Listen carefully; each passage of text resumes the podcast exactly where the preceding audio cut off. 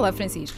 Olá, Inês. O ano 2015 vai ser pautado por um pacote muito específico de medidas de incentivo à adoção de padrões de produção e de consumo mais sustentáveis. É a chamada fiscalidade verde. Uh, cuja principal uh, intenção é promover uma maior eficiência na utilização de recursos. É verdade. Uh, há, há, um conjunto de medidas que realmente, desde o início do ano, começaram a ser implementadas. Eh, nomeadamente numa área que é um, ehm, a respeitante aos eh, veículos.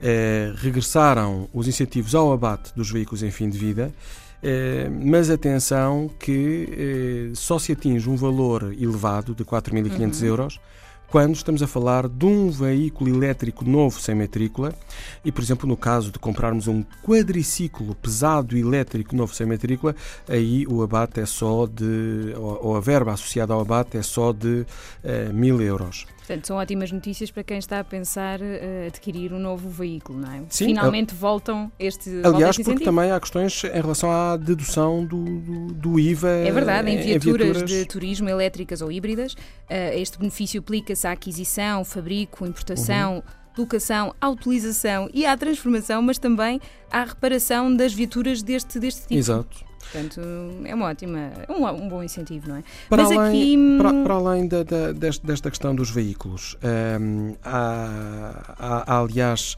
eh, uma medida que diz respeito aos edifícios. Uh, o IMI, não é? Uhum. De acordo com os municípios uh, uh, que possam vir a aplicar esta medida, pode haver uma isenção de, ou uma redução 50% da coleta se os eh, prédios eh, eh, se destinarem também à produção de, de energias renováveis. Mas... E desde 15 de fevereiro temos aí. Uh... Temos uma das medidas mais, mais polémicas deste, deste pacote, porque para além destes incentivos foram também introduzidos impostos que vão taxar as práticas mais penalizadoras. E esta de que estamos a falar especificamente é a contribuição sobre os sacos de plástico. Uhum. Ou seja, uh, cada português utiliza em média por ano cerca de 460 sacos de plástico e o objetivo aqui é reduzir para 50 sacos por habitante em 2015 e 36 em 2016. E como é que isto vai ser feito? Com uma taxa. Basicamente, uma, uma, taxa de 10 cêntimos, mas uh, sabemos que muitas das grandes superfícies, por exemplo, estão mesmo a optar por nem ir por esta linha. Portanto, uh, a ideia é mesmo quase acabar com os sacos de plástico, que era efetivamente o principal objetivo, espero eu, mais do que conseguir o imposto.